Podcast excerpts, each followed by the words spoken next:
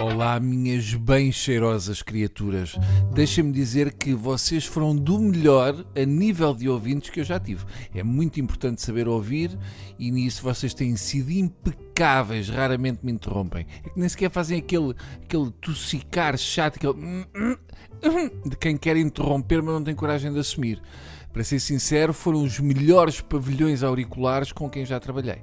Uh, foram muito raros os dias em que me apareceram com cera nas orelhas, isso é bonito. Só isso já é de bater palmas com as solas dos pés, porque há pessoas que acumulam cerame e só falta terem um pavio a sair do ouvido. Gente capaz de fazer um jantar romântico de entrecosto à luz das orelhas. Já perceberam, não é? Pronto. Eu estou com esta conversa de, de podar entre nós, porque hoje é dia de despedida. O Mata Bicho despede-se hoje. Ui, espera lá, estou a ouvir choro? Ouço choro? Não. Não, não, não. Era uma janela a fechar.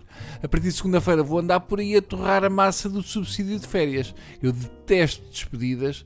Por detrás deste aspecto rude e frio está um coração de manteiga com alho. Por isso vamos só aflorar o tema despedida e vamos fingir que não se passa nada e que na segunda eu cá estou para piaçabar os vossos canais auditivos. Eu não gosto nada de despedidas, nunca gostei.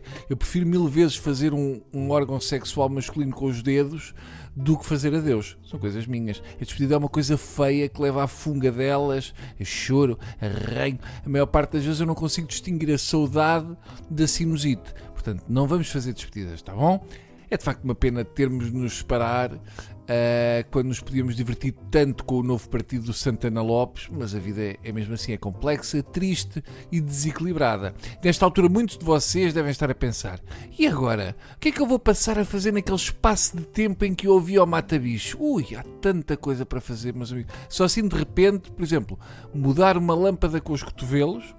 Uh, barrar manteiga de amendoim em dobradiças, saltar ao eixo com bispos, um, sei lá, dar milha garrafas de espumante, medir a tensão a arbustos, uh, alcatifar fogões, trepar ursos a arder, etc. Ocupem o tempo o melhor que puderem, mas fica ao conselho, acima de tudo, não usem secadores de cabelo.